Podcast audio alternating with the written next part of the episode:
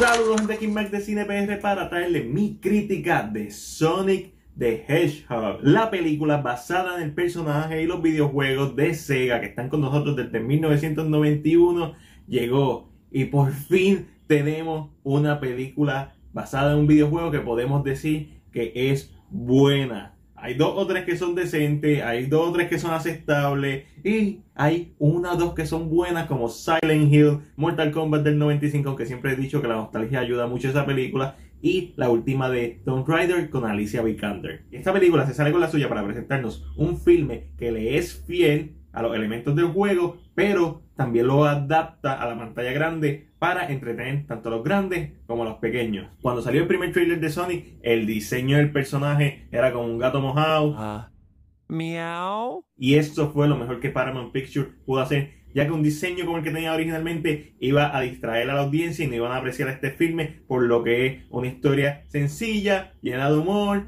eso, ¿mejoró la historia? No necesariamente, pero sí nuestra relación entre público y película. Si a ti te gustan las actuaciones de Jim Carrey en Donald Dumber, The Max y Ace Ventura, esta actuación es clásico Jim Carrey. Y para Dr. Robotnik, esto cae como anillo al dedo, ya que todas las escenas donde sale Carrey al igual que las que sale Sonic, son lo mejor de la película y eso es básicamente el 90% del filme. Una vez entra Dr. Robotnik en escena, se convierte en una persecución del gato y el ratón utilizando los poderes de Sonic versus la inteligencia de Dr. Robotnik. Y esta película consigue lo que la mayoría de los filmes basados en videojuegos no logran y es capturar la esencia del juego pero adaptarla de una manera competente a la pantalla grande. La historia no es para nada compleja, es una historia bien sencilla, que no se toma demasiado en serio a sí misma. El humor es súper brillante, para nada, es humor súper casual, con muchas referencias, mucho easter egg a los juegos, incluso a la competencia. Todos sabemos de quién estamos hablando.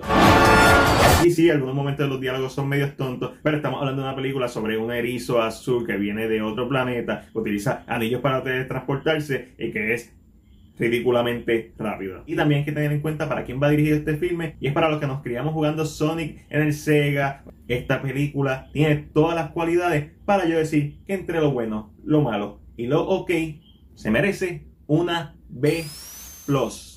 Me recordó mucho a películas como Stuart Little o Peter Rabbit o Paddington, filmes que son bien sencillos en su historia, pero su ejecución y su tono son el adecuado para hacernos disfrutar de un rato en el cine y estoy súper contento, súper motivado. La película tiene una escena en medio de los créditos y esta franquicia, si la saben llevar, fácilmente pueden hacer una trilogía y sin lugar a dudas se puede convertir en la mejor franquicia basada en un videojuego en la pantalla grande.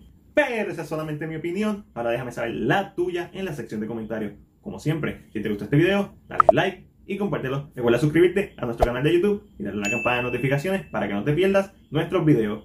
Este fue Mike de CinePR. Será hasta la próxima.